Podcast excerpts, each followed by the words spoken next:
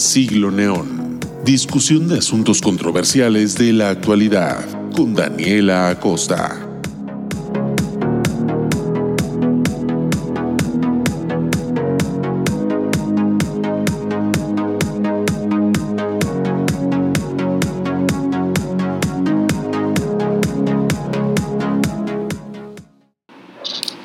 Hola, muy buenas tardes. Estamos de regreso en Siglo Neón. Verán que ya ha pasado muchísimo tiempo desde que estamos aquí. De nuevo, ya finalmente Siglo Neón ha regresado y con nuevos programas, nuevas ediciones que estamos aquí estrenando el día de hoy. Ahorita se darán cuenta de que estoy hablando, pero por el momento vamos a platicar un poco de por qué hasta este momento, qué es lo que se ha estado cocinando, por qué yo he estado tan misteriosa con esto alrededor de Siglo Neón, porque sí he puesto varias historias, pero realmente no he contado nada de lo que se va a tratar, no he dicho absolutamente nada de qué era lo que estábamos preparando. Y como se darán cuenta, yo estoy en un escenario diferente. Eh, casi nunca, bueno, casi siempre más bien estoy en mi cuarto o estoy en un lugar como muy, este, muy cerrado, muy mío, pero realmente ahorita estamos aquí por otra razón. Queremos ahora sí compartirles que vamos a ser dos personas las que vamos a estar manejando el programa, pero ahorita va a llegar esa persona para que se las presente y pues que por sí misma hable acerca de por qué quiere ser este, este nuevo elemento que le va a agregar muchísimo, muchísimo a lo que es Siglo Neón y aparte por los temas que vamos a, que vamos a estar tocando a lo largo de estos meses y ya se darán cuenta de qué estamos tratando entonces. Pero bueno, por el momento déjenme les platico un poco este, por qué se llama este programa que si ya nos vamos a morir, por qué se ve tan fatalista este escenario que nosotros estamos proponiendo. Pues realmente nace por esta misma situación de que somos dos personas de la generación Z, somos dos personas aquí, ahorita les digo, va a llegar esta persona fantasma que les estoy platicando y se va a presentar, pero nosotros somos parte de esa generación en la que ahorita estamos viendo que todo se está volviendo loco, el mundo parece que se va a destruir, el mundo parece que de verdad se está haciendo trizas, mientras nosotros estamos batallando para conseguir un trabajo, para conseguir buenas calificaciones, o sea, realmente está muy raro el contexto en el que nos estamos desarrollando nosotros como profesionistas, entonces yo digo que es una buena manera de iniciar esta edición, porque realmente para allá vamos todos, o sea, para clarificar qué es lo que está pasando en este mundo, que sí nos toca una época bastante difícil, bastante intensa en muchas cuestiones, hablando todavía de la pandemia, o sea, seguimos en estas, de verdad que no lo puedo creer, en el momento en el que comenzó eh, la pandemia, nosotros iniciamos, iniciamos con Siglo Neón, y a partir de ello hemos estado haciendo por dos años ya programas de diferentes estilos, de diferentes tipos de tema, entonces para que vayamos viendo que pues sí ha sido algo que se ha prolongado, se ha prolongado muchísimo y eso es, o sea, conocimiento de todos.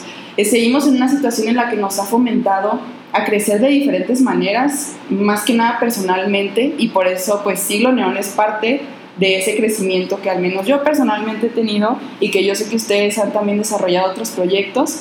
Pero bueno, el hecho es ese, que seguimos en una situación muy compleja como lo es una pandemia de la que no hay precedentes realmente, o sea, solamente tenemos por historia lo que conocemos de los contextos de otras pandemias y, y ya es todo.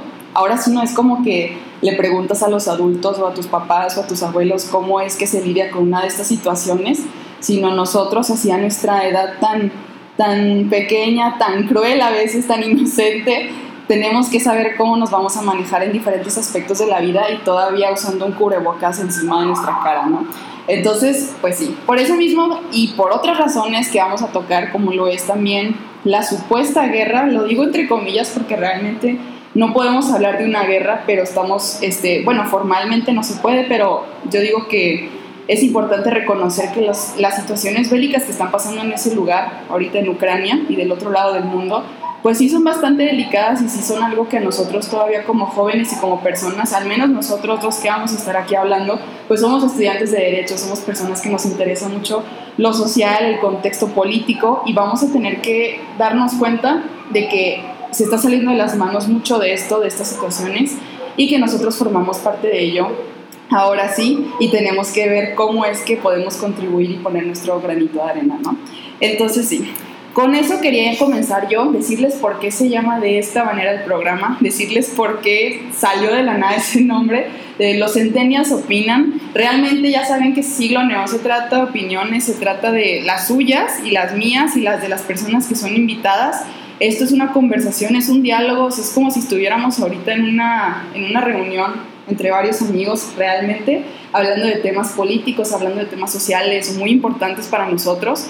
Y pues sí, realmente es el objetivo, que lleguemos a algo al menos contundente o algo coherente para nosotros, que nos haga tener sentido en esta vida que realmente parece que lo único que carece es sentido. Hablando ya de lo que les había comentado, ¿no? Las guerras, las pandemias, todo lo que hay a nuestro alrededor, que no nos deja descansar en paz y todavía que nos presiona del otro lado a ser adultos que se estén formando de manera correcta, que se estén formando con educación, con bases, etcétera. Entonces sí es complicado para, para estas generaciones que nos está tocando todo este ambiente muy truculento, muy turbulento, pero por eso mismo yo creo que es importante que nos sentemos a veces a platicar, o sea, un ratito de la semana que nos toque a nosotros pues conversar un rato, que nos toque poner ideas en orden en nuestra cabeza. Y además yo digo que es algo muy muy importante el conocer lo que los demás piensan, lo que los demás tienen que decir, porque yo creo que esa es la única manera de adaptarse y de poder llegar a una inteligencia mucho más superior a la que tenemos ahorita, que vayamos creciendo realmente como personas. Entonces, ese es el objetivo, ya. Diciendo todos los objetivos de este programa, ustedes lo saben, los que ya han estado aquí por mucho tiempo, pero los que no, bienvenidos. Esto es lo que se trata Siglo Neón y por eso mismo el día de hoy queremos hablar de varias problemáticas que a nosotros como jóvenes nos están atacando por todos lados realmente, pero también lo que es el contexto del mundo, claro, desde una posición muy privilegiada porque nosotros estamos ahorita en una situación bastante favorable a comparación de muchas otras personas que la están sufriendo, que están en situaciones vulnerables. Entonces, que eso quede muy claro. Desde acá, desde nuestra trinchera, estamos observando y estamos tratando de hablar sobre los temas que que sabemos que acomplejan a todo un mundo y a todo un país, en este caso de la guerra de Ucrania o en esa cuestión bélica, también de este lado en México, que nosotros que pues somos, como ya les comenté, estudiantes de Derecho, las dos personas que vamos a estar platicando aquí, eh, o personas, bueno, en el caso de Javier, que ahorita lo van a conocer, ya es egresado y ya es una persona que también pues se desarrolló en el ambiente de derecho y en lo político, en lo legal, o sea, es algo que que a nosotros nos apasiona y que por eso podemos llegar a conclusiones de manera más contundente en ese aspecto y que nos gusta mucho por eso platicar de todo, todo lo que está a nuestro alrededor, ¿no? Pero bueno, este, esa es la razón por la que queremos iniciar esta nueva edición que como les digo no tiene un nombre como tal. Ya ven que yo alguna vez hice edición de historia, pero no era una edición, era realmente que me dediqué mucho a la historia, como un año y medio me dediqué a hablar sobre historia de México, historia del mundo. Yo quiero que esta sea una combinación de todo, quiero que sea una mezcolanza, como ya les comenté. Tenemos mucho de qué hablar, o sea, yo digo que el momento en el que nos quedemos callados y tengamos nuestras ideas nada más en nuestra mente y no las saquemos, yo creo que en ese momento estamos ya fregados, o sea, estamos como destinados a, a un vacío realmente. Creo yo que debemos por eso platicarlo, debemos estar aquí presentes unos con los otros, aunque sea a distancia, aunque sea así por en vivo, aunque sea como en la pandemia lo fue, a través de una pantalla, yo creo que, que es importante que sigamos con esto, ¿no? Entonces, por eso mismo les estoy comentando, esta edición nueva aún no tiene nombre, aún no tiene eh, definido, no está encapsulado eh, en lo absoluto lo que se va a tratar, porque queremos abarcar diferentes situaciones y queremos que ustedes también nos den razones y nos den motivos o nos den temas que a ustedes les interesaría bastante que pudiéramos tocar aquí. Y desde una perspectiva, ya saben, no experta, pero sí este, bastante, lo más que se pueda, lo, o sea, consciente lo más que se pueda, a eso me refiero, y también pues de una manera eh, en la que se pueda hacer muy llevadera, la que pueda ser muy muy plena para ambas partes, para ustedes y para nosotros. Entonces, pues de eso se trata realmente.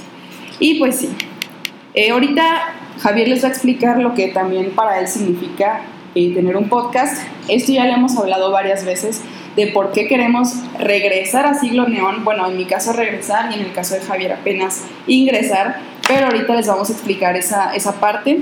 Yo por mi lado realmente... Eh, Creo que como ya les mencioné, es fundamental que estemos compartiendo ideas en un mundo tan globalizado, pero que al mismo tiempo está tan polarizado. O sea, creo yo que eh, pues sí hay diferentes puntos de vista que nosotros no vemos y no queremos comprender porque son contrarios a nuestras ideas también.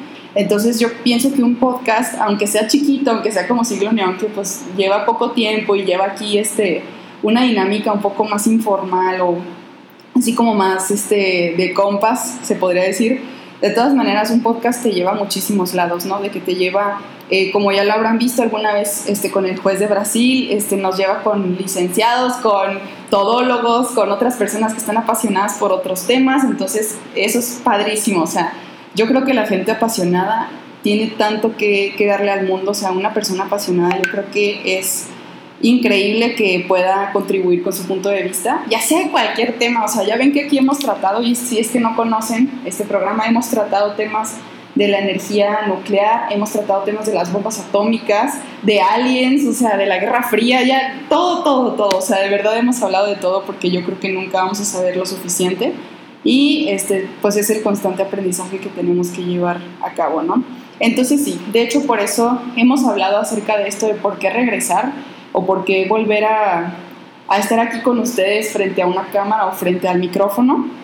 Y fue una idea que nació así como, como que yo ya tenía mi propia cosa, ustedes saben, pues yo ya tenía este programa establecido, pero Javier también tuvo el interés de meterse en algo parecido, de poder platicar de ciertos temas que a él le parecen muy importantes, como lo es la salud mental, que pronto haremos programas acerca de eso, también acerca de la historia del mundo, pero tocando diferentes aspectos. Ya saben que dos cabezas piensan mejor que una y eso es lo que a mí me fascina a veces de tener invitados, o sea, realmente no me encapsulo yo en mi propio cerebro, en mis propias ideas, estamos abarcando sin fin de temas y sin fin de, de, situaciones que uno no puede imaginarse solo, ¿no? Estamos en un mundo social, vaya, tenemos que, que compartir esos puntos de vista si no nos quedamos en blanco, nos quedamos en nuestra propia cajita, ¿no?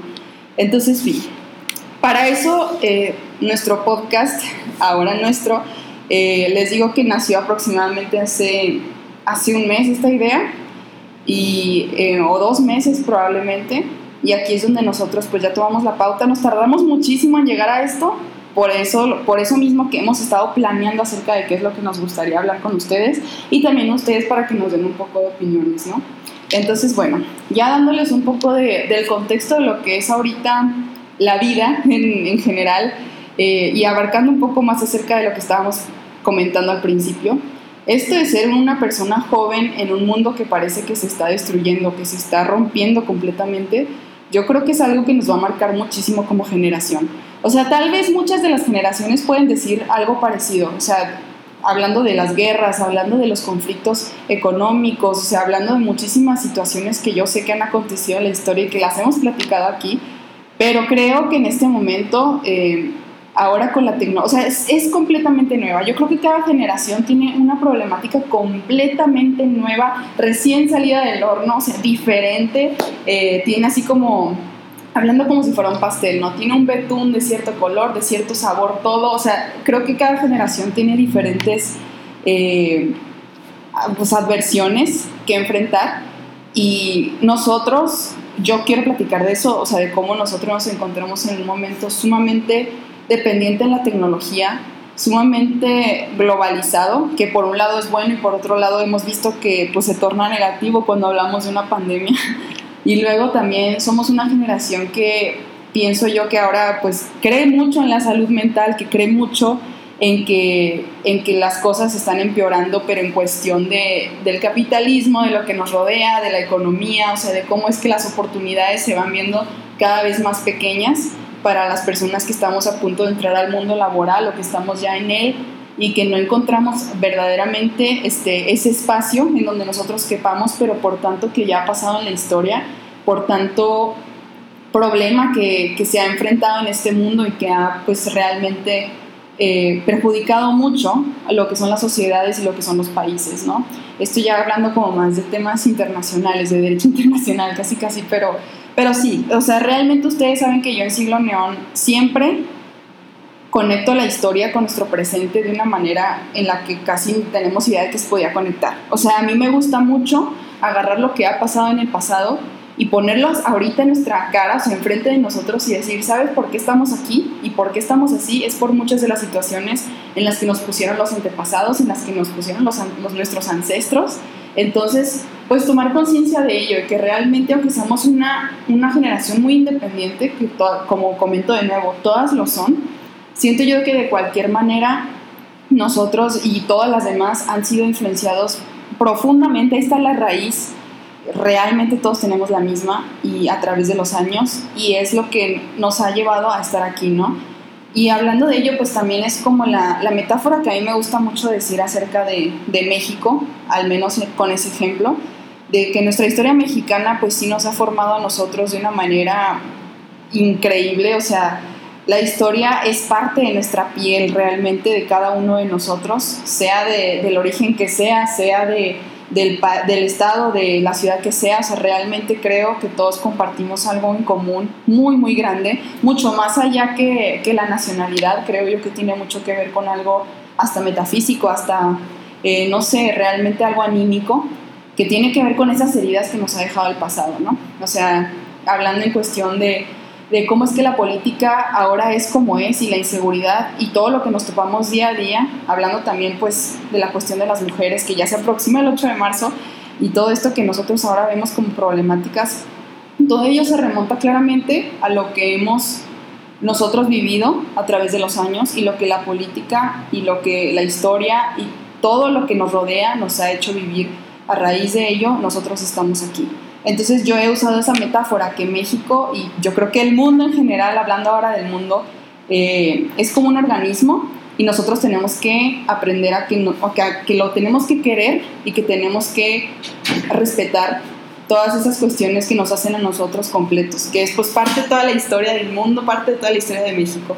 ¿No? Entonces, bueno, ya aquí me acompaña, ahora sí, el invitado estrella, el invitado especial, el dueño de, de estas paredes. aquí les presento entonces, ya hablé mucho yo, a Javier Orellana. Ah. ¿Cómo estás, Javi? Muy bien, gracias. Daniel, me disculpa. No sé si ya les dijiste que vamos a hablar hoy.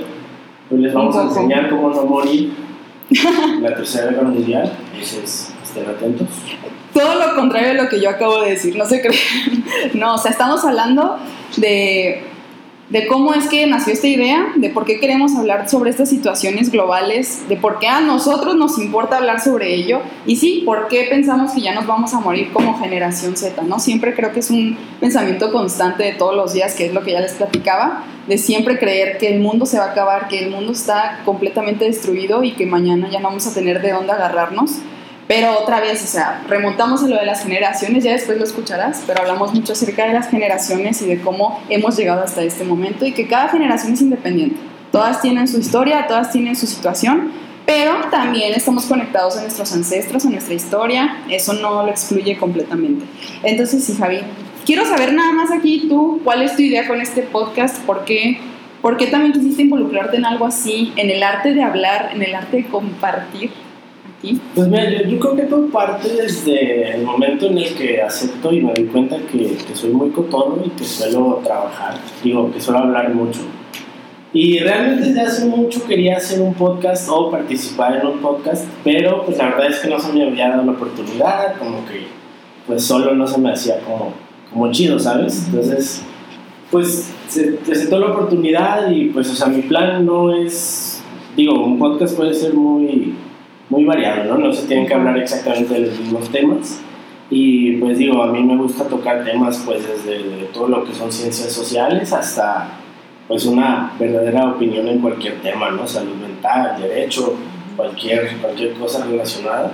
Y pues cuando me invitaste al programa dije, pues claro, claro que lo podemos hacer y podemos trabajar por ello. Y pues... Exacto, y esto se llevaba mucho tiempo cocinando, como les estaba mencionando. Este, porque pues sí ponía yo muchas historias, muchas pistas según yo, pero nunca se entendía nada de lo que íbamos a hacer. Pero como ya dije, es una nueva edición, todavía no se clasifica sobre qué es exactamente, pero por lo mismo de que queremos tocar hasta temas de derecho, queremos tocar temas de, de, de, psicología, de la salud mental. ¿Tú por qué crees que es importante que nosotros como generación Z hablemos de esos temas, como, bueno, derecho y, y psicología, que es lo que habíamos hablado ya? Pues mira, sin, sin sonar como, como un una persona mayor, de lo que soy, este, yo creo que es muy importante que todo el mundo sepa como la perspectiva desde alguien que lo está viviendo, ¿no? Y al final, aunque igual suena muy repetitivo, pues es una realidad que, que pues somos el futuro, ¿no? Y nosotros, pues como estudiantes, profesionistas o como sea, pues vamos a construir eso, ¿no? Entonces, pues si lo vemos desde un punto de vista neutral, yo creo que es la mejor manera de hacerle llegar a todas las personas pues las herramientas para que hagan sus propias conclusiones.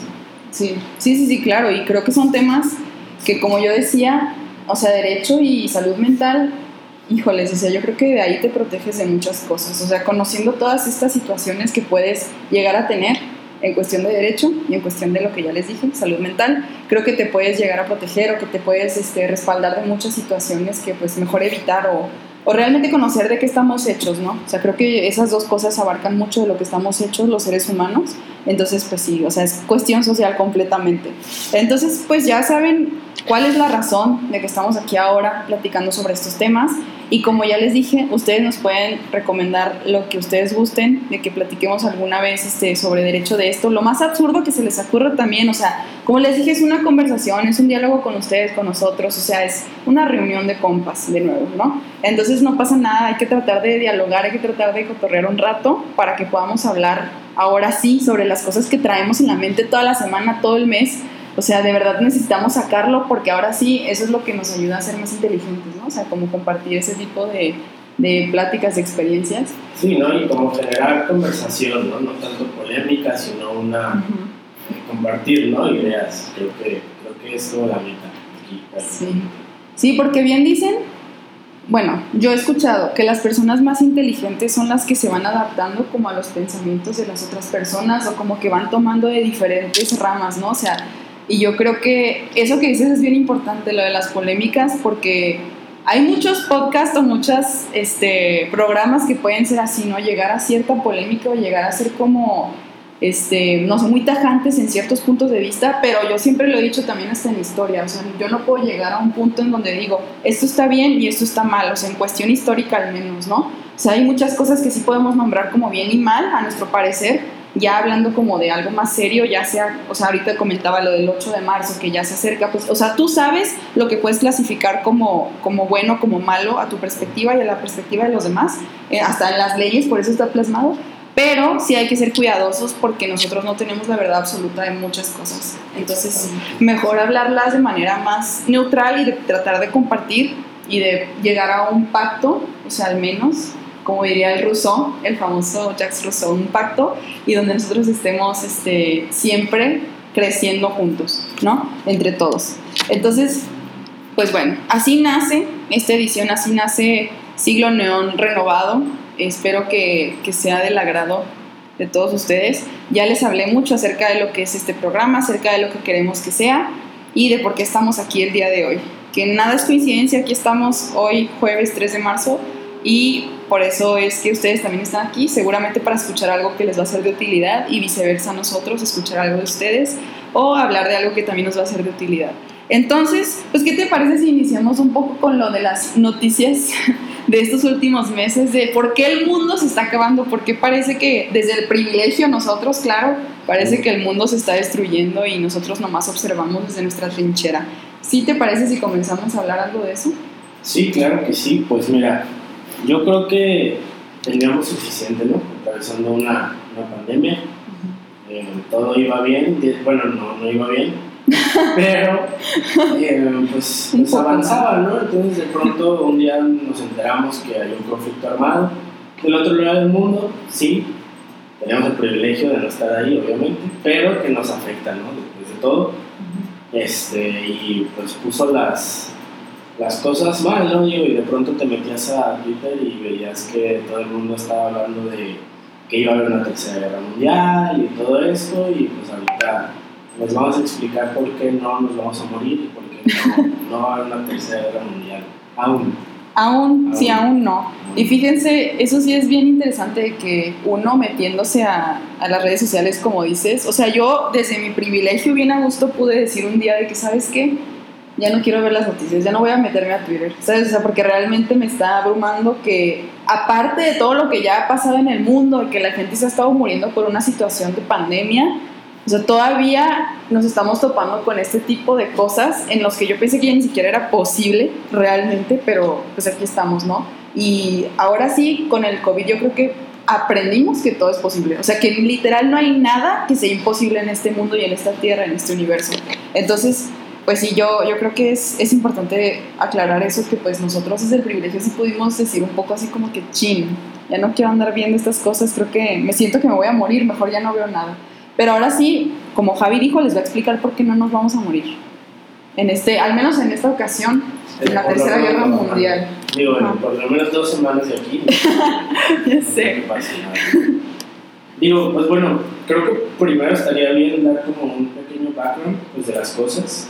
Okay. Y pues bien, debemos saber que había o ha habido un conflicto entre Ucrania y Rusia, pues que se remonta, pues bueno, empezando en el 2014, más o menos.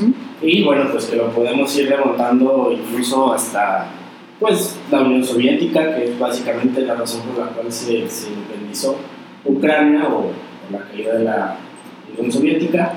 Pero pues bueno, primero Ucrania. Ucrania es un país que tiene mm, mucha pluralidad cultural. Tiene personas que hablan ruso, tiene personas que hablan ucra- ucraniano, tienen húngaros, tienen eh, cristianos ortodoxos, tienen cristianos católicos, eh, existen también los musulmanes, hay muchas, muchas, muchas formas eh, de vida y muchas opiniones en general. Y es un país que siempre se ha marcado por eso, por siempre, bueno, digo, nos podemos remontar hasta el siglo XVII, ¿no? Cuando Ucrania se anexa a lo que ahora es Rusia, o a esta Unión Rusa que existía en ese entonces, porque los ucranianos, así como los rusos, también son ortodoxos, o en su momento predominaban los ortodoxos, ¿no? Entonces, ante constantes ataques de sus vecinos cristianos católicos, pues bueno, deciden hacer un pacto para unirse ¿no? a Rusia.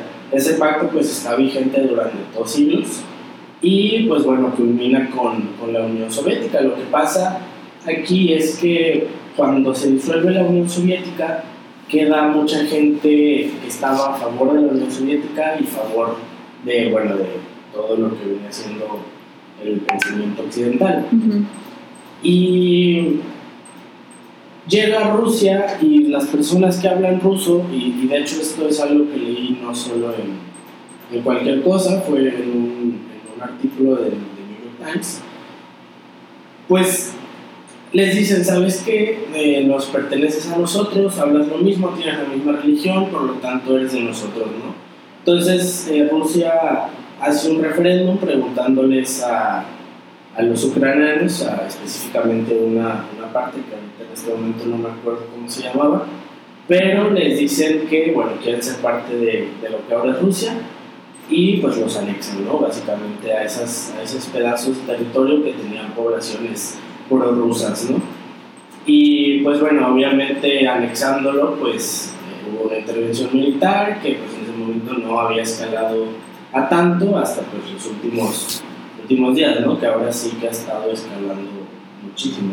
Sí, hasta decíamos que a ver qué pasaba, de, o sea, desde que planeamos esto hasta hoy, dijimos nada que ya ni programa tenemos, o sea, otra vez, ¿no? Con los Sí. pensamientos así de, de, de generación que cree que todo, todo es en su contra y que se va a morir. Este, sí decíamos, a ver qué pasa el jueves, que vayamos a hacer el programa, capaz si ya ni nos toca programa, ¿verdad?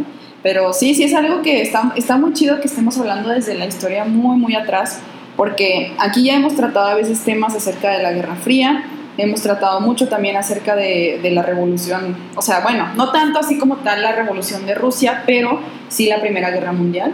Y eso tiene mucho que ver con la ruptura de, este, de, este, de esta madre Rusia en su momento, ¿no? Y del, o sea, del zarismo, todo esto que... Es que Rusia es un país que yo les comentaba eso a algunos amigos. Rusia es un país súper conflictuado, o sea, neta tiene como esos problemas. Es, otra vez, como si fuera una persona, ¿no? Yo, yo veo a Rusia como si fuera una persona. La madre Rusia, ahí está. Y ella tiene tantos problemas dentro de su cabeza, pero por todo lo que le ha pasado a lo largo del tiempo, o sea, está traumadísima por eso de que siempre tratan de intervenir de manera tajante hacia su persona, hacia su país en este caso. Y es así como yo pienso que Rusia por eso siempre está tan a la defensiva y que tiene como estos, estas estrategias más más, ¿cómo se dirá? Como más agresivas que cualquier otro país, que no estoy diciendo agresiva así como si fuera algo muy, muy negativo, o sea, en este caso pues sí, pero pues tiene más defensa de esa manera. De hecho, creo que vi en un video que es el segundo, bueno, la segunda flota militar más grande y más poderosa, entonces, pues por algo será, o sea, realmente, pues el que tiene miedo, pues actúa, ¿sabes cómo se, se defiende? Entonces, pues sí es importante que veamos eso, que, que no se trata solo de ahorita, de que, ay, Rusia de la nada decidió aquí este, entrar a Ucrania pues porque quiso, porque se le antojó. O sea, realmente tiene mucho, mucho que ver hasta con el siglo XVIII, que estábamos hablando XVII. Entonces, pues sí, es para ver esa situación, ¿no? Sí, no, y o sea, viéndolo como una persona, hay muchos fantasmas, ¿no? Que, que le rodean y sobre todo creo que al momento en el que son desplazados a una potencia que pues ni siquiera es la primera ni segunda en, en cuestión económica, eh, existe como este sentido de resentimiento, ¿no? De queremos volver a ser esa potencia o queremos volver a tener ese, ese territorio, pero, pero fíjate, eh, para ser el país más grande del mundo solo representa el 1.7% de la producción mundial, o sea, el único el 1.7% de la economía global, para ser el país más grande del mundo. Entonces, lo que sí tiene son muchos soldados, mucho Ah, sí, claro. Es por eso que, por un lado, tienes a la OTAN y a sus aliados eh, imponiendo sanciones económicas, porque ¿qué es lo que no tiene Rusia? No tiene la economía suficiente como para luchar económicamente en contra de pues, todo lo que es occidental, ¿no? la OTAN, Estados Unidos, eh, bueno, todos los países occidentales que no coinciden con su, con su forma, ¿no? Pero, eh, pues digo, y en palabras propias de una persona que se llama Julia Friedlander, de New York Times, pues dijo que era una apuesta entre un reloj económico y un reloj militar. ¿Esto qué significa? Esto significaría que es, pues, a ver si tú aguantas mis sanciones económicas y a ver si la otra parte aguanta, pues, la presión militar que existe. Y sí, ¿eh? sí es cierto. O sea, sí es como un yo siempre he dicho, ahorita no es el caso tal vez, pero siempre he dicho que, que este mundo se basa mucho en miraditas feas. Como, ¿sabes? O sea, decían de hecho que qué tal si esta es la Segunda Guerra Fría, o sea, no tanto como la Tercera Guerra Mundial, pero la Segunda Guerra Fría. Y yo creo que, digo, sí tiene consecuencias como tal, digo, también la Guerra Fría tuvo consecuencias este, en vidas, en, en muchas cosas, o sea, no solamente era como que, ay, aquí estamos tentándonos, ¿no? O sea, no, realmente sí hubo consecuencias y yo siempre igual mantengo mi postura, que mucho de este mundo sí se trata como de esas miraditas feas de ver quién puede más y quién puede menos. Y a veces se trata mucho, creo que como de ese orgullo nacional o patriota. O sea, no sé, como que tiene mucho que ver con esas ideas muy plasmadas de un país en sí, tal vez. Y, creo que también ha habido desde, bueno, época de la Guerra Fría, como un, un cierto resentimiento. Digo, si bien es cierto que la Guerra Fría culminó en su momento, creo que nunca terminó de haber ese como choque, ¿no? Choque cultural, económico. no. Como que nunca han tenido la mejor de las relaciones y como que está dividido en dos facciones, ¿no? Ahora, y pues digo, eso conlleva, no mucho en nosotros, sinceramente, porque no estamos muy afectados por la economía rusa en general, ni siquiera la, la europea, porque pues bueno, tenemos como vecino a Estados Unidos, que en realidad pues hace un un parote muy grande, ¿no? Muy, un poquito muy grande, ¿verdad? un poco. Sí. y. Bueno, igual te hago pausa ahí para, para decir que de hecho, este, bueno, como dice el dicho de este Porfirio Díaz, ¿no? Tan, tan cercanos a Estados Unidos y tan lejos del cielo. Realmente es que también, aunque nos haga un parote, yo aquí siempre mantengo eso. Estados Unidos a mí me causa a veces muchos problemas, muchos problemas con su historia. Y, ay, no sé, o sea, ya saben que ustedes, o sea, ustedes que tengo como esa postura muy muy acá como que a defensiva, pero también de parte de México y contra Estados Unidos. Pero, o sea, estoy hablando como en posturas, no tanto así de que yo estoy en contra de los Estados Unidos, o sea, no, tampoco así. Pero sí, o sea, realmente es algo para agregar, ¿no? O sea, sí nos hace un parote, pero también es como nuestro mayor enemigo a cierto punto. Políticamente lo es, tal vez. O sea, como hasta culturalmente, no sé. Pero bueno, Sí, bueno, el hecho de tener una superpotencia al lado, pues implica que esa potencia va a querer mantener esa potencia, ¿no? Entonces, no creo que le fuera muy bien si México fuera la segunda o tercera potencia, estando a un lado, ¿sabes? Sí, ¿eh? Como, bueno, no sé si alguna vez has escuchado esa historia, pero de la cuestión del imperio de, de Maximiliano de Habsburgo, de- según esto, o sea, yo vi en un libro de, no me acuerdo cómo se llama el señor, pero era el de Secreto Maximiliano, eh, ese, ese libro. Y me acuerdo que el autor decía que pues realmente era todo un complot de parte de, de Napoleón III, o sea, el meter a Maximiliano, el meter a todas las tropas francesas, para que en ese momento que estaba la guerra civil de arriba, o sea, así se pudiera debilitar completamente Estados Unidos y pudieran ahora sí ser la, la potencia y que pudieran entrar así de la manera en la que quisieran. Pero realmente es que todo siempre se trata de eso. Si uno se debilita, el otro se hace más fuerte. Y es, o sea, y al revés. Entonces, sí es este, algo a notar que por eso México, se puede decir que por eso México está como está, como dirían coloquialmente, porque pues tiene mucho que ver con que arriba pues están en una posición económica muy, muy buena. Entonces nosotros quedamos un poco, así como viene en el mapa, lo pueden ver, Abajo. así quedamos también nosotros abajo. Entonces, pues sí. Pero no tan abajo que los demás abajo. Ah, sí, sí, sí, es que el mapa es muy ilustra, o sea, nos ilustra mucho el mapa del mundo, yo creo, ¿no? Como que México y los demás abajo. Pues, Sí, digo, y, y, bueno, desconozco mucho yo de tácticas militares o estrategia militar, pero sé, sé que México es un lugar pues muy táctico, supongo. Sí, sí, sí. Porque, digo, así como ahorita Venezuela pues tiene un régimen comunista, si nosotros tuviéramos un régimen comunista y quizá armas nucleares, pues no le convendría, ¿sabes? Por todo este tema de... Digo, no, aquí yo creo que todo el miedo de todo el mundo y lo que todos se preguntan es, pues, si va a haber una tercera guerra mundial. Y, y digo, yo no creo, sinceramente, No, no.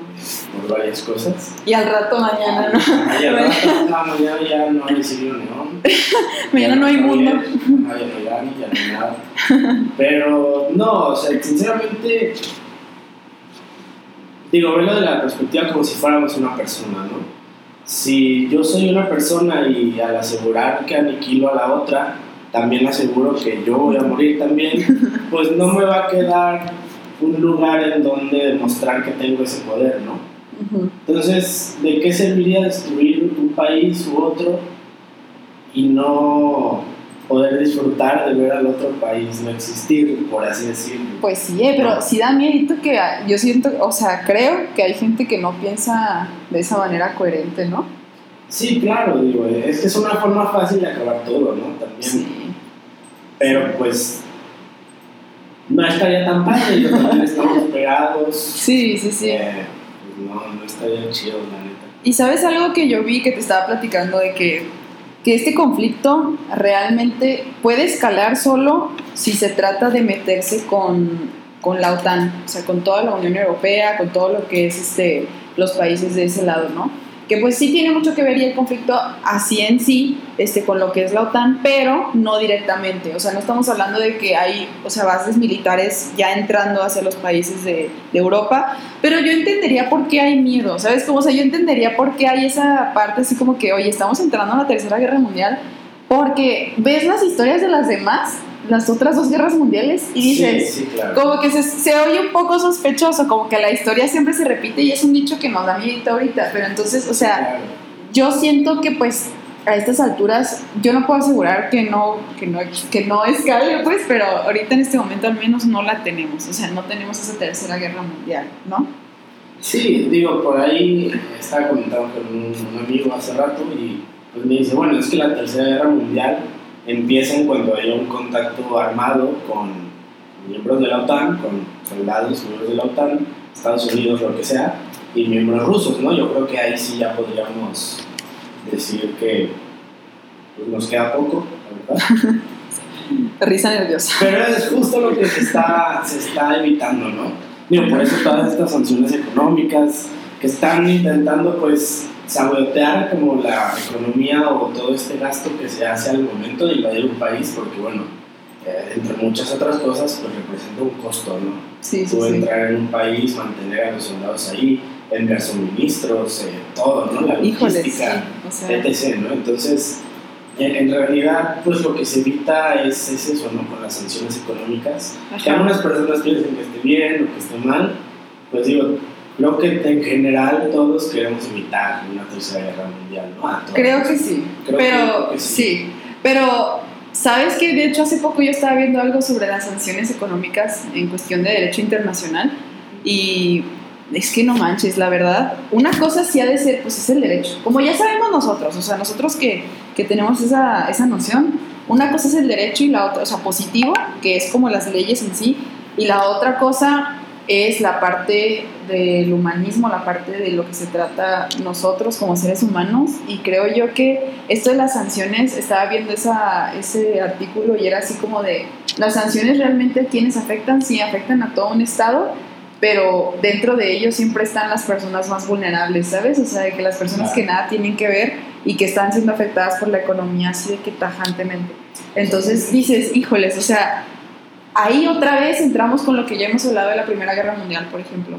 ¿Quiénes son los que están allá afuera en las trincheras? ¿Quiénes son los que están ahí metidos en el conflicto armado, o sea, cara en cara y a punto de morirse? O sea, las personas que no tienen el problema, o sea, las personas que no tienen el conflicto, pues. Entonces, alguna vez escuché, no me acuerdo si alguien por ahí me lo dijo, si me lo dijo, pues crédito a esa persona, pero me dijeron así algo como, como de que los viejos empiezan a pelearse mandan a los jóvenes que nada tienen que ver y los, los viejos se arreglan y ahí es cuando los jóvenes pues siguen siendo perdidos, o sea, lo siguen esperando en sus casas, lo siguen esperando sus esposas, sus hijos, o sea, y son personas que ya perdieron la vida una vez que ya se arreglaron por, o sea, por encima las personas que van en la jerarquía más, más superior, ¿no?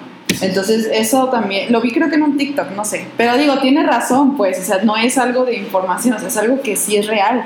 Las personas, sí, las personas que, que al final de todo son las más afectadas, no es un secreto, o sea, no es un secreto de quiénes son. Hasta en México, no tanto en una guerra así como tal, pero pues en una guerra hasta de la que fue la del narco, eh, pues claro que las personas más afectadas eran los civiles que se cruzaban por ahí, que tenían la mala fortuna de estar en medio de una balacera, en medio de un mal momento con la persona equivocada, ¿saben? Entonces, es también observar eso, que estamos tratando de un tema internacional, sí, pero que no se nos, pierda el enfoque como humanista. Yo creo que a veces se nos olvida que hay mucha gente involucrada en esto y, da mucho miedo eso. Sí, o sea, ya que mencionas tú eso, pues ¿quién, más es quien resiente esos gastos? ¿no? Pues en general la población general de los países aledaños, ¿no? También digo, conflicto pues tiene un epicentro, ¿no? Y afecta todo, todo lo aledaño. Y ahorita que tú lo comentas, pues ¿qué ha pasado, ¿no? ¿Qué ha pasado no tanto aquí, sino en el otro lado del mundo?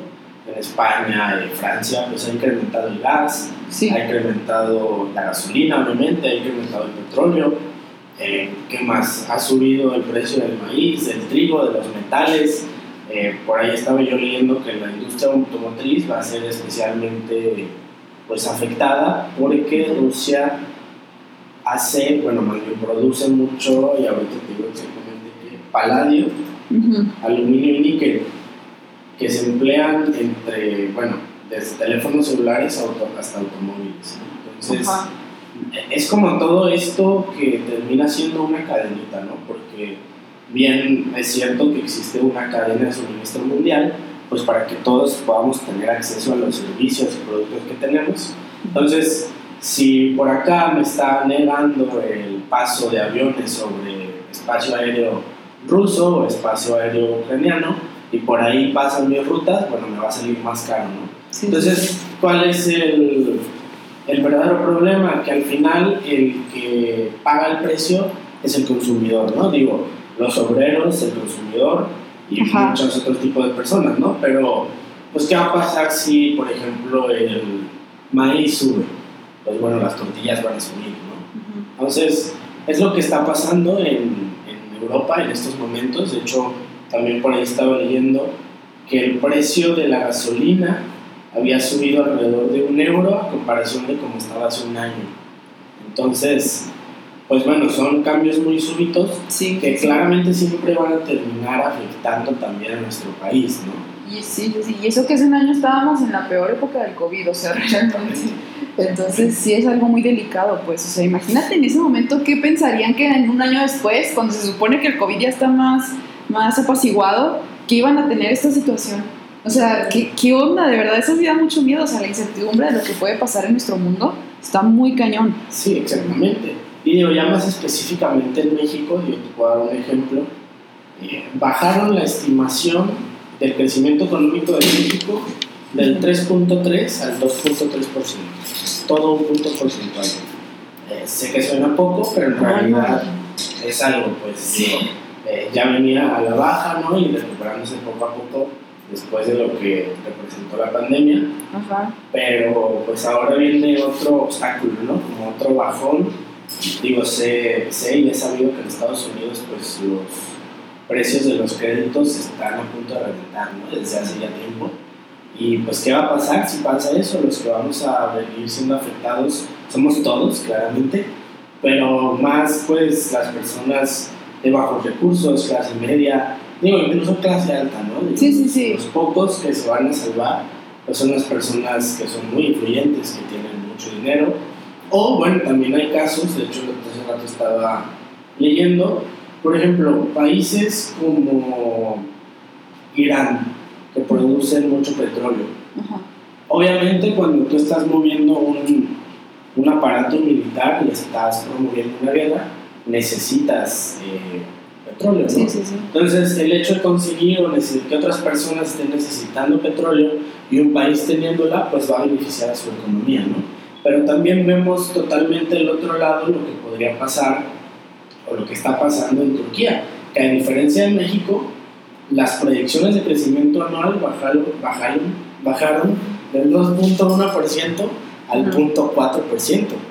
O sea, está en el suelo, pues, digo, y, Sí, sí, sí. a esto súmale, pues, la inflación, eh, todo lo que viene, digo, porque recuperarse ya de un ataque militar y, y sobre todo la inyección de tantos activos económicos que están llegando a Ucrania desde otros países, ¿no? Que Ajá. obviamente se ven reflejadas en inyecciones económicas para la producción de armas, de políticas militares, de muchas cosas. ¿no?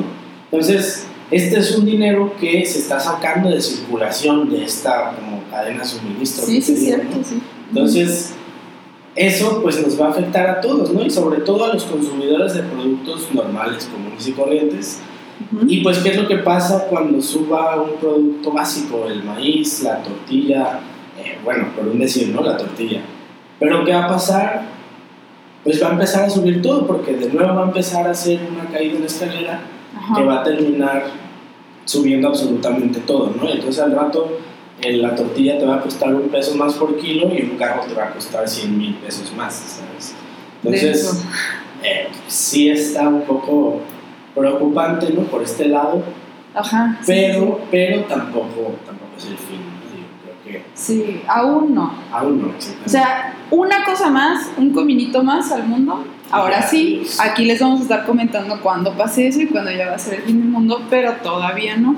Y sabes algo, lo que me está, o sea, me quedé también con lo de las sanciones. Esto de lo económico jamás se me cruzó por la mente realmente y la verdad sí es muy, o sea, es muy cierto. O sea, este dinero que ya no está en circulación, que se va para, para Ucrania y para todo lo que está haciendo la guerra, bueno, la guerra entre comillas, en realidad, no sé, no sé, o sea, formalmente no se le puede llamar así como tal una guerra, pero igual pues para, para esas personas ya es una guerra, ¿no? O sea, realmente lo que están viviendo pues no es eh, paz y libertad, están viviendo una guerra. Entonces, eh, hablando de ello, me acordé mucho de, o sea, es que aquí yo le estoy conectando ya todo con lo de la Primera y Segunda Guerra Mundial, ¿verdad? Pero eh, qué mal plan, ¿eh? Que estamos diciendo que no es guerra mundial y yo aquí conectando con todo lo demás. Pero pues es algo de tenerse cuidado porque son cuestiones internacionales, o sea, son relaciones internacionales, pues. Y yo me acordé mucho de cuando yo una vez hice un programa que se llamaba Alemania entre guerras. Y Alemania, pues se sabe, se sabe que ha sido una gran protagonista en estas dos pasadas. Ahorita ya hasta salen memes, ¿no? De que Alemania detente, de que sí, otra vez La tú. costumbre. Y la costumbre, ups, o sea, sí, sí, sí. Pero ahora, o sea, me- me he estado acordando de eso porque lo que estábamos hablando sobre las sanciones y lo mismo de que a la gente le afecta muchísimo, o sea, obviamente la población le afecta más que a los líderes, o sea, claramente, pero eh, eso es lo que pasó realmente de la Primera a la Segunda Guerra Mundial para Alemania, o sea, ¿por qué comenzó lo del nazismo? ¿Por qué, comenzó, por qué comenzaron estos grupos de presión y estos grupos eh, que se consideraban pues realmente los revolucionarios ante el sistema que estaban ejerciendo contra Alemania en ese momento, después de la Primera Guerra Mundial, que como habrán sabido si ustedes escucharon el programa y o si conocen por ahí, se le sancionó gravemente a Alemania, o sea, porque sí fue una, o sea, fue partícipe de muchas de las, eh, de las cuestiones bélicas, aparte de que tenía la tecnología más avanzada, como lo de los gas lacrimógenos y todo eso, y fue lo que ocasionó muchísimas más muertes, o sea, entonces, y contra Francia también se supone que hubo muchísimos más muertos que de otros países, y fue pues también mucha responsabilidad de Alemania. Entonces, claro que la Unión Europea sí se, se destruye, o sea, se, se trauma con eso y le pone la peor sanción económica que se le puede imaginar a Alemania. Alemania ya estaba hecho trizas para ese momento también, o sea, pero por cuestión económica. Entonces, ¿qué pasa? Sale el señor de bigotito, gracioso, el que no es nada gracioso, el señor que no es nada gracioso, y comienza la Segunda Guerra Mundial a raíz de muchas cosas atrás, pero pues con un grupo de, de nazismo y de ideologías ya muy marcadas a partir de pues esto que les estaban haciendo vivir a las personas, ¿no? Estas consecuencias que ellos vivieron pues como personas regulares, normales, o sea, y que tuvieron que saber cómo sobrevivir y adoptaron esta medida más, o sea, que fue el nazismo de Hitler para llegar a donde él llegó y para hacer Alemania de nuevo una raza pura, de nuevo una, un país que merecía lo que ya tenía antes y que se lo quitaron, ¿sabes? Entonces no estoy hablando que a Rusia le va a pasar esto, pero es algo que es una reacción muy natural. O sea, creo yo que no es así tan, tan alocado pensar que un país que una vez que lo destruyes, o sea, imagínate estando en México, que te destruyen este país, o sea, por donde le veas, o sea, porque fuiste partícipe de una guerra, porque quisiste jugarle al chino y, o sea, no sé, y Estados Unidos se enoja, pues. Entonces, imagínate lo que nosotros seríamos de nuestra parte, o qué personaje saldría de aquí haciendo que las cosas cambien bruscamente, pero porque tiene unas ideologías muy marcadas o porque tiene como esa afición de regresar a México a hacer lo que era antes. O sea, sí es peligroso, la neta es muy peligroso y, y, por eso yo digo que las sanciones económicas de nuevo o las consecuencias internacionales tienen que ser todavía más humanistas. No sabría cómo decirte, o sea, cómo tienen que ser, porque yo tampoco soy aquí experta, pero es, es algo que también se debería de considerar y que creo que no es la forma más adecuada tal vez, porque hay consecuencias a largo plazo y muy, y muy complicadas, ¿sabes? Sí, y, y, pues, digo, o sea, por ejemplo, ahorita estamos hablando de lo que va a subir, ¿no? Y si hay muertes, claramente. A esto súmale otras cosas como las miles de personas que se van a ver desplazadas, ¿no? Por una guerra, no una guerra como tal, porque no ha sido declarada como tal, pero de un conflicto armado, ¿no? Y es algo que, como tú dices, yo creo que ningún país es nuevo en eso, ¿no? O sea, se sabe bien cuáles son las consecuencias de un conflicto y como dices, ¿no? Ahorita, pues como todo, viéndolo como una persona, una persona llena de complejos, llena de problemas, ¿no? Eh, simplemente por el hecho de ser un excelente orador y una persona pues muy inteligente, puede llegar a mover tantos miles de personas, ¿no? Ahora sí que mover a las masas eh, tanto así que, como te comento, ¿no? este referéndum que hubo para saber si querían estar con Rusia, que es lo que también ahora quieren hacer con, con los ataques que están haciendo pues, en las ciudades. Eh, bueno, eso es lo que dicen que quieren hacer. Eh, y pues te digo, son consecuencias más allá de nuestra comprensión y deja tú de eso, hay otros temas incluso que, tú y yo platicamos hace rato como el racismo, ¿no? Ah, sí. Que, sí, sí. que lo están integrando tanto a las noticias, tanto como al hecho de que ahora sí que con todas sus palabras pues está muriendo gente blanca, ¿no? Sí, Eh, digo, incluso lo, lo escuchas en, de algunos reporteros, ¿no? Que te dicen, es que esto no es Afganistán, no es Irak, sino que aquí se están muriendo blancos, ¿no? Ajá, o sea, ves cómo todavía encima de un conflicto existen como estos dos lados o estas dos, o la- más bien la polarización, ¿no? Que existe Sí. dentro de la, de la sociedad y que pues al final nos puede llevar a la catástrofe. Sí, es lo que da miedo, o sea, cuando hay de por medio una guerra o de por medio como el ataque militar, te forzan a elegir, o sea, te forzan a decir sí o no, y ahí es donde comienza esa polarización de la que hablas, y comienza esto otra vez como lo de los noticieros, que te mandé el video, creo que era así de que había varias personas en las noticias, o sea, personas profesionales que hablan de eso, todo, o sea, hablan de cosas del mundo todos los días y hablando acerca de cómo es que esta guerra no es igual de incivilizada como las otras, como la que pasa en Siria, como la que pasa en Afganistán, o sea, hablando nuevamente de cómo ellos, o sea, las personas que ahorita están viviendo la guerra, son diferentes a los que del otro lado están viviendo otra guerra, porque pues son personas blancas, de ojos azules, que no tiene sentido que eso esté pasando, que por qué, cómo es posible, o sea, ¿sabes? O sea, ellos se preguntan, ¿cómo es posible? Están asustadísimos, ¿cómo puede pasar eso? Pues es que, saludos, o sea, somos seres humanos y la neta todos, aunque tengamos el color de piel que tengamos, tenemos las mismas tendencias a poder hacer una guerra, a poder participar en una, a poder crear cosas que matan a otras personas, como son las armas. O sea, es que yo no entiendo cómo es que todavía consideran hablar de este tipo de cosas. O sea, se está muriendo gente independientemente de lo que estés tratando de, de clarificar conforme al color de piel o conforme a qué origen tiene esta persona. O sea, el hecho es que hay gente que se está muriendo todos los días en este mundo y en los países muy vulnerables hay millones de personas que todos los días están perdiendo vidas, que están perdiendo todo lo que tienen, sus casas, o sea, están perdiendo la dignidad porque se la están quitando otros países. Entonces dices, o sea, todavía te atreves a decir algo así tan, tan clasista o tan racista de por qué a nosotros nos toca guerra. Somos civilizados por ser blancos y de ojos azules. O sea, de verdad, a nadie le toca la guerra, mijo. A nadie quiere tener guerra, pues, ¿sabes? O sea, quien, quien quiera tener guerra ahorita que levante la mano, pues. Sí, y incluso en el video que me comentabas, pues había también una persona que decía que Ucrania era, pues, ni tan europeo ni tan ruso, pero que era civilizado, ¿no? No como otros países. Que digo, si bien es cierto, las guerras se viven de una forma totalmente diferente en cada región del mundo. Sí, sí, claro. Digo, en, a lo mejor, no sé, en México, si hay una guerra con algún país centroamericano, no nos vamos a preocupar porque sea una guerra nuclear, porque no, no tenemos, ¿no? No. Pero eh, también el hecho es que pues Ucrania, Rusia, toda esa zona, pues no es, no es como que no estén muy desacostumbrados a lo que es la guerra, ¿sabes? Sí, sí. O sea, en realidad siempre ha habido conflictos, eh, los conflictos se remontan a muchos años atrás, y así como ha habido conflictos en Afganistán, ¿no? que fue parte de la Unión Soviética, más bien que hubo una, una guerra en ese momento, eh, por también la independencia, cuestión acá más política y religiosa, eh, pues es lo mismo, ¿no? Y al final, como dices, pues el hecho de que se esté perdiendo una vida,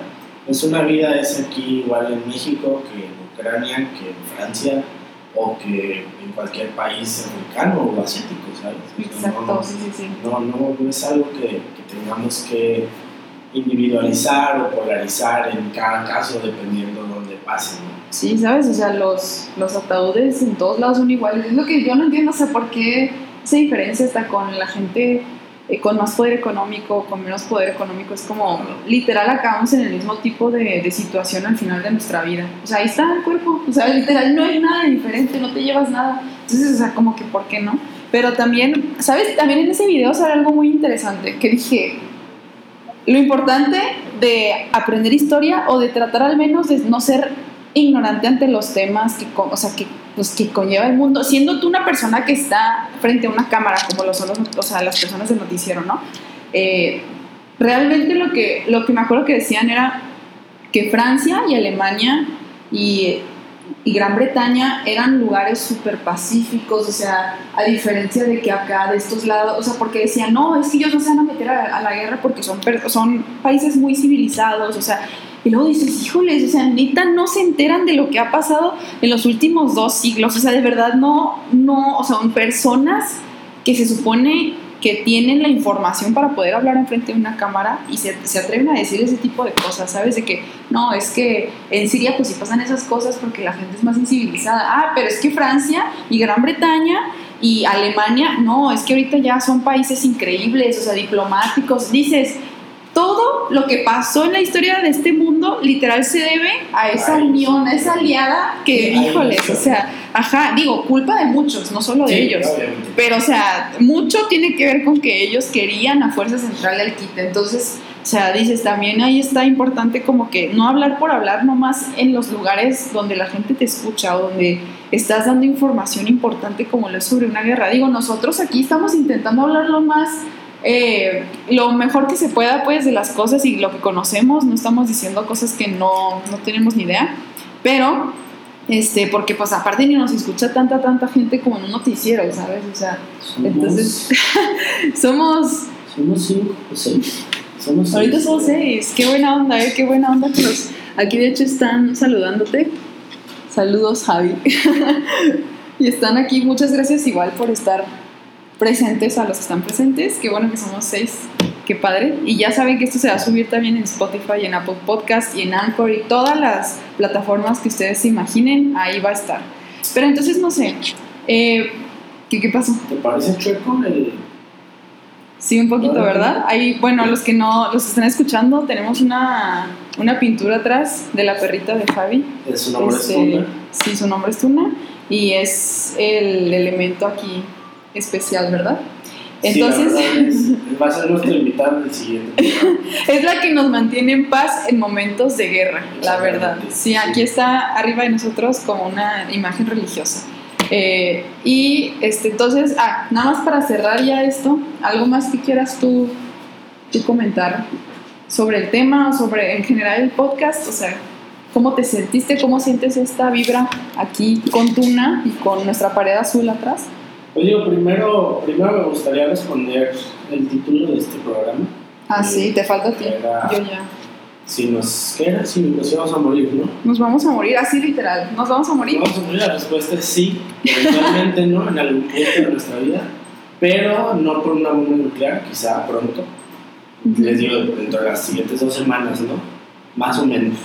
Sí, regresaremos de hecho en dos semanas a Ah, ver. exactamente, si en dos semanas no hay, pues maybe es porque ya, ya no hay programa, ¿no? Porque ya no hay anfitriones, entonces, este, pues nada, digo, la verdad, muchísimas gracias a los que nos escucharon, estuvo muy chido, esperamos aquí estar cada dos semanas cotorreando Sí. de diversos temas.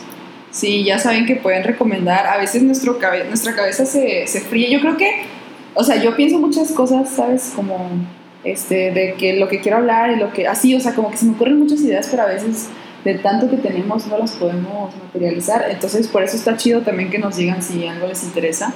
Ya a través de las redes sociales, ya saben que en Facebook está Siglo Neón, así lo buscan. También en Instagram está arroba Siglo Neón para los que estén escuchando.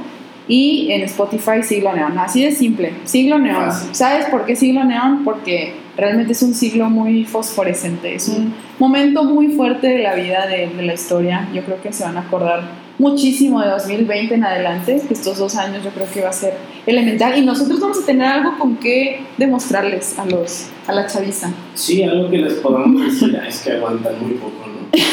Ya sé, ahora como nos dicen a nosotros, vamos a andar así. Mijo, yo duré dos años encerrado en mi casa. O sea, No, por favor, un día dura encerrado, ajá. O sea, no te pasa nada si no sales el viernes. Yo duré dos años. Entonces, Pero quizá en algún momento extrañamos cuando podíamos vivir, ¿no? cuando podíamos vivir más tranquilos, ¿verdad? O vivir nomás. O vivir. ajá. Sí, yo creo que, que veremos qué, qué nos toca en el futuro y por qué. Veremos. Sí, a ver si se acuerdan de este podcast en 2300. Pues mira, cuando ya no seamos 6 y seamos 600, ahí veremos, ahí ya vemos. Sí, ya veremos ahí, Ahí pues. empezamos a monetizar. Ah. Sí, Ya sé, no, no. Mira, Siglo Neón va a durar para siempre, yo creo, la neta, pero infinito. sí es infinito y más que nosotros. se lo- o sea, realmente sí, realmente sí. Porque se va a escuchar siempre cuando fue lo de la pandemia, cuando fue de que lo de la Tercera Guerra Mundial, entre comillas, cabe decir que estoy haciendo comillas. Este, entonces, pues sí va a ser algo que se va a recordar por mucho tiempo, o sea, va a ser material que estudiar para los chavos en historia. ¿sabes? Esto lo van a poner en las clases de historia. Sí, o sea, imagínate así todos, todos robots escuchando esta, estas historias que nosotros estamos contando con tu perrita atrás. Está muy cañón, está muy cañón. eh. Yo creo que sí va a ser, este, vamos hasta superar la cotorriza y en cotorriza jurídica. Jurídica, y ya. Sí, y ya, eso es todo. Pues muy bien, Javi, qué bueno que, que te agradó estar aquí. Al principio sí hablé de muchas cosas, abarqué muchos temas, pero lo bueno es que ya nos aterrizamos a esto, que era pues el tema principal. Y para que sepan que pues ya estamos de regreso, vamos a estar ahí hablando de cosas este, Random. muy, muy random, pero muy importantes, muchas muy importantes. Entonces, para que nos vayan escuchando también en dos semanas, estamos este, intentando hacerlo cada dos semanas para que sea más ameno para que tengan tiempo y lo planifiquen, lo pongan en sus calendarios y digan, ahí siglo neón. Y el se siguiente, metan a ajá. las 7, ¿no? Puntuales. A las 7 puntuales, como Javi, aquí andaba a las 7 puntual. Entonces, sí, para que aparten ese día, ya saben que lo voy anunciando igual en redes sociales. Ahora sí con tiempo para que se sepa. Y entonces nos, nos, nos escucharemos el siguiente jueves. Creo que alguien aquí está poniendo... Te están mandando saludos. Traes aquí muy buen quórum tú, ¿Qué ¿eh? es que ahí Ay, te mandan saludos y Ah, que ese de rosa. Sí, pues sí, el, el único de rosa aquí. Y resalta mucho con la pared, pues. Pero bueno, muchas gracias. Nos Muchas escucharemos gracias. el siguiente, siguiente jueves. Siglo Neón ha llegado a su fin. Te esperamos en el siguiente episodio. Muchas gracias por tu compañía. Hasta pronto.